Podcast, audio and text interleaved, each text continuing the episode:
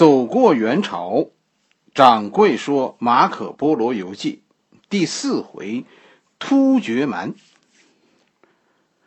我不知道说大家知不知道，说突厥、土耳其还有一个叫土库曼这三个词，他们之间是是什么关系？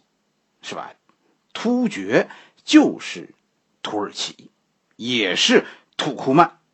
马可波罗那个时代并没有土耳其这个国家，土耳其是以后很多年才有的，是吧？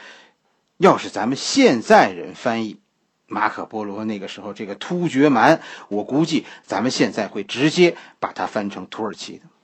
实际上这是同一个词，就关于突厥的历史啊，其实，在在咱们世界的历史上很渺茫。其实他们的起源的说法很多。就为什么会这样呢？因为突厥作为一个民族啊，它它独立的文字产生的比较晚，而且呢，这个国家在产生了文字以后，很快作为主主体作为主体啊，他们很快就灭亡了。所以其实他们自己写的历史很少，多数啊都是以以石碑的形式就流散在在草原各地，无论是东方人。还是西方人对他们的认识，都是一个侧面，是吧？曾经唐朝那个时期，横亘在中国和和这个欧洲之间的北方就是这个突厥，南方是波斯。我们我们汉民族的历史记录的突厥突厥到唐朝就结束了，咱们汉人记录的历史突厥到大概公元七百多少年就就左右就没有了。基本上，咱们认为作为国家，他们已经不存在了，也不是说他们被消灭了，是吧？而是融入汉民族了。咱们以前讲过，唐王朝李家，是吧？李李渊、李世民家就有突厥血统，李白也可能就有突厥血统。其实中国这边的突厥啊，早在唐朝就选择融入汉民族，他们选择的道路就是就是像李白那样。去给同样有突厥血统的唐玄宗是吧？去去去当文人去了。欧洲这边呢，其实大体上和咱们和咱们唐朝那边差不多，他们也是就突厥人在在在欧洲这边也是选择融入了其他民族，作为国家也大概咱们看着从从公元七百年附近，也就这个原来有几个突厥国家也都相继就就就失去了踪影。甚至到到后来呢，他们后来都都选择了伊斯兰教，就他们的后人都选择信仰伊斯兰教。这个不不是我瞎说，这是咱们现在现在啊这件事儿很严肃，因为这件事牵扯到国内现在现在新疆的一些事情，是吧？说说说，咱们为了说这件事儿，给给大家瞎讲一些历史，这这肯定是不行的。这个确实是这样一段历史，而这段历史呢？咱们今天讲到马可波罗的时候，马可波罗讲到，这里马可波罗想在在小亚美尼亚的北部，是吧？小亚亚美尼亚的北部是突厥蛮，突厥蛮并不是一个国家，是是小亚美尼亚的一个省，就是突厥蛮省，是吧？咱们现在翻译就是说，这这是这叫土耳其省，是吧？大家听好，土耳其在公元一二七一年的时候，它不是一个国家。它只是小亚美尼亚的一个省，而且呢，马可波罗说说这个省啊是还是多民族聚集的，这里有突厥人，有亚美尼亚人，还有希腊人。就亚美尼亚人和希腊人，那肯定都是信基督教的，是吧？东正教。突厥人在这个时候，我们认为他他应该就是信奉伊斯兰教。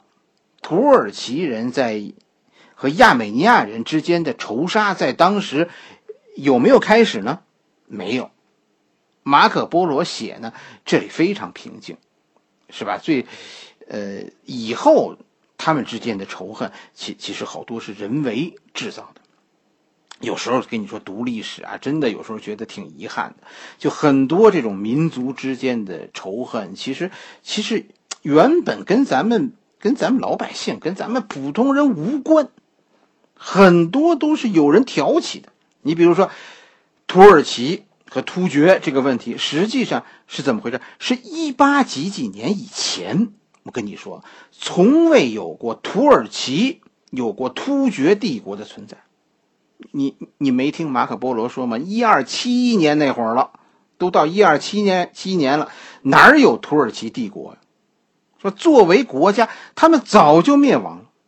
至少从咱们汉家历史中看，他们灭亡了一千多年了，是吧？作为民族，他们也早就融入到周边的民族当中了。他们的文字甚至于语语言，已经曾经都是历史了。所谓的所谓的突厥语系，实际上就是其他各民族的语言带着突厥的口音。现在那些说叫嚷着要要复国，哎，到。要要要重现所谓大突厥国的人，是吧？那都是很很虚无缥缈的事情。这件事到底是怎么回事？咱们给大家也简单的说说。一八几几年的时候，那个时候叫奥斯曼土耳其崛起，是吧？这当时的土耳其贵族为了扩大土耳其的国土。就把这个已经消失了一千多年的突厥的概念重新挖了出来。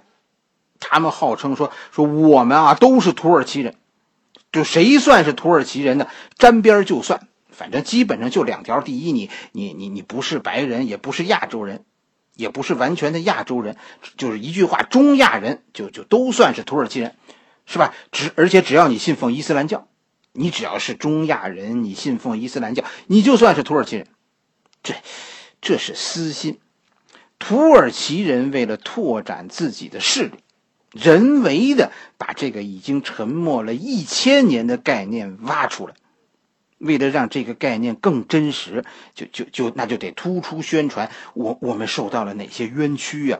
哎呀，我们曾经被歧视啊，所以我们必须抱团，我们必须团结。甚至于最后，他们说我们必须主动寻仇，制造了亚美尼亚人的悲剧，就是这种情况。为了向大家说我们被人欺压，我们冤枉，居然用杀人证明我们别无选择。你说，现在的世界啊，大家看啊，突厥系统的恐怖组织有好几个。是吧？但是，但是他们，你咱们看，他们和土耳其都有千丝万缕的联系。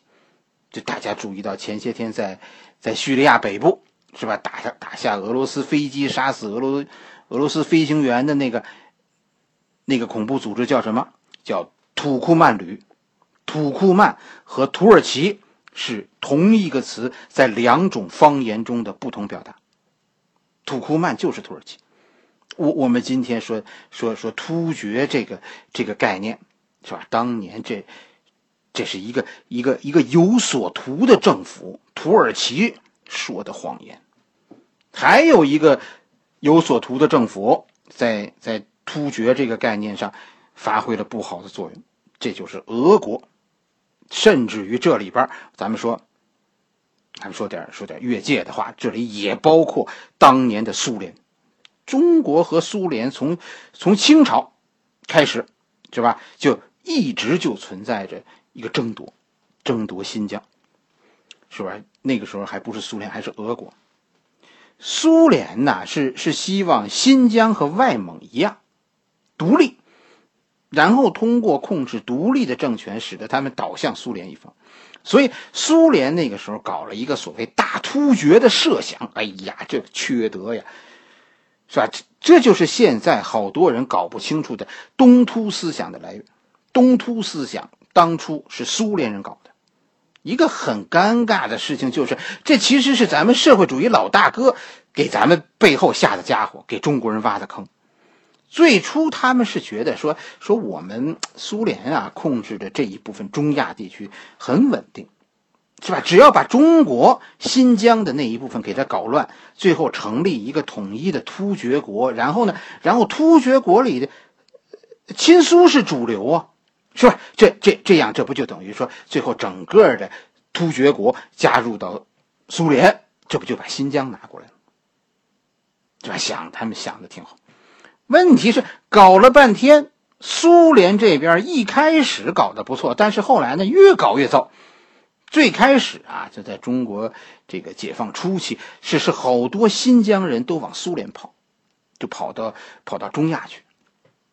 可是到了后来呢，后来新疆搞得比比苏联那边好，是吧？再到后来，反而是反而是苏联自己把这一带搞乱了。这些苏联人给他们灌输了大突厥思想的国家，最后怎么着？后来真的独立了，只是不是说像苏联人想的拉着新疆投入苏联的怀抱，而是和苏联决裂了。现在这些国家和和中国是什么关系？是吧？咱们现在有个专用名词“上合组织”。上合组织这个这个词，就是中国和这些中亚国家组成的一个一个联盟，是吧？苏联人这这当年这这自作自受，作茧自缚。这就是说拿一千年前的东西说事儿，这个这能行吗？我觉得。你你你你你说河北省是吧？这个事儿要是能行，我觉得河北省长应该找中央，是吧？这四川应该并入河北，为什么？因因为他们当年一千多年前的领袖刘备是我们河北人，是吧？涿州人，我我们我们的大河北战略必须包括四川。咱们修九环路的时候应该过成都，哎，这这大体上就是就是这么一件不靠谱的事。“一带一路”要是真的说搞成了，是吧？我觉得其实其实细想，苏联贡献也挺大，是吧？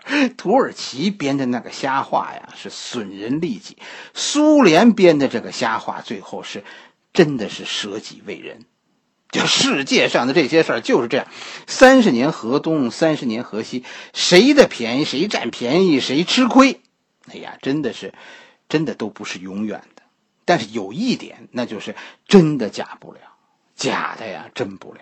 一块伤疤已经愈合了，你何必还要掀开它，是吧？我我我们就不能智慧一点，说把精力放在那些现在还还好不了的伤疤上，是吧？我们努力去让这个伤疤一块一块的愈合，这不更好吗？就突厥这个事情都愈合了一千年了，你再有人搞这个掀开它，哎呀，大家把日子过好，不比什么都强啊？是吧？放着好日子不过，非得去搞那个那个大突厥，真的，真的，这这这，哎呀，这这真的不是聪明人的行为啊！土耳其现在就有麻烦，你往后看，这个说瞎话的、搬弄是非的，最后都不会有好结果。马可波罗无意中给咱们记录了当时土耳其的状态，是吧？他他没有细说。只是说了几个几个土库曼开头的地名，并且告诉我们这是小亚美尼亚的一个省。当时呢，小亚美尼亚是蒙古国的保护国。从人口构成构成上来说呢，这里就是说整个的这个土耳其当时呢是一个混合民族，这里边有亚美尼亚人，有希腊人，他们和突厥人混在一起。宗教上他们没有冲突，而是相互尊敬。穆斯林、基督徒并没有仇恨，相安无事。土耳其人说的那些是马可波罗说说，我当年都没看出来。好了，咱们今天的故事可能讲的比前两回短，咱们今天先先讲到这里。好了啊，大家咱们记住啊，三百个好评啊，大家继续努力，掌柜也也加把油，继续努力。下一回咱们马可波罗的游记，咱们咱们争取多说一些事情，是吧？确实，下一回。呃，《马可波罗游记》里讲了很多事情，你比如说库尔德人，是吧？比如说关于东正教是怎么回事，关于格鲁吉亚的事情，是吧？我现在觉得这个马可波罗真的是够神的，是吧？掌柜现在这这是说是在讲马可波罗，有时候我觉得呀，我是在播新闻呢。好了，咱们明天继续，大家别忘了啊，继续点赞、好评。